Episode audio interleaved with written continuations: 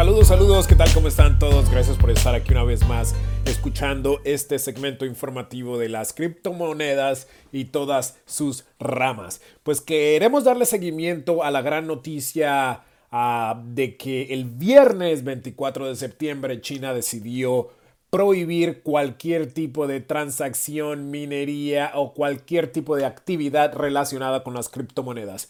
Esto obviamente ha sacudido al mundo de la industria. El valor ha caído más de un, de un 10%, no solamente eh, el valor de Bitcoin, pero todas las criptomonedas han sufrido una caída drástica durante los últimos días. Lo más interesante es que hay gente que dice que la verdad no ha caído tanto. Ellos esperaban una caída de más del 20-30% porque China es una porción muy grande no solamente de la minería de Bitcoin y Ethereum, pero también de los inversionistas de esta nueva industria. Así que una de las razones por las cuales no ha caído tanto es porque ya mucha gente en la China obviamente está buscando formas clandestinas para seguir invirtiendo en estas criptomonedas usando VPNs o otro, otro tipo de, de red para conectarse y seguir haciendo sus transacciones sin ser detectados. Algo obviamente muy arriesgado, pero bueno, ellos quieren uh, seguir haciendo este tipo de, de, transacciones y participando en el mundo de las criptomonedas.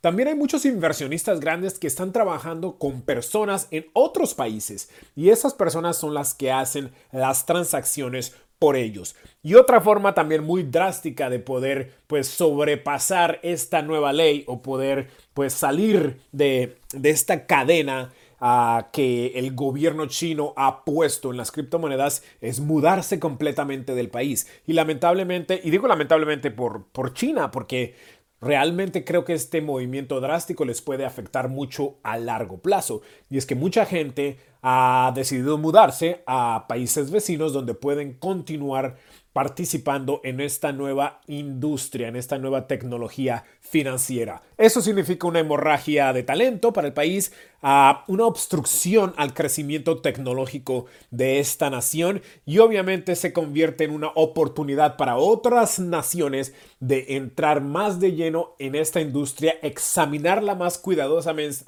más cuidadosamente, perdón, y regularla de manera inteligente. Obviamente el, gobierno chino quiere, quiere, mantener el control para que la gente no saque dinero del país sin ser regulado, quiere mantener el control en ese monopolio estatal en cuanto a pagos que tienen y obvio es un país que ha sido muy famoso por todo este tipo de controles. También están regulando el número de horas que las personas pueden jugar videojuegos, la tecnología que pueden usar está siendo regulada, la educación y hasta la inmobiliaria. Ahora, ¿qué está sucediendo? Compañías muy grandes como Binance, que es la plataforma más grande de intercambio, fue fundada en la China, pero ahora se mudó a Japón para poder seguir operando todos los, mineros tienen que salir de la China y ahora se están acomodando en países aledaños, como dijimos en el último segmento, y también se, están mudando al estado de Texas, donde es mucho más fácil usar energía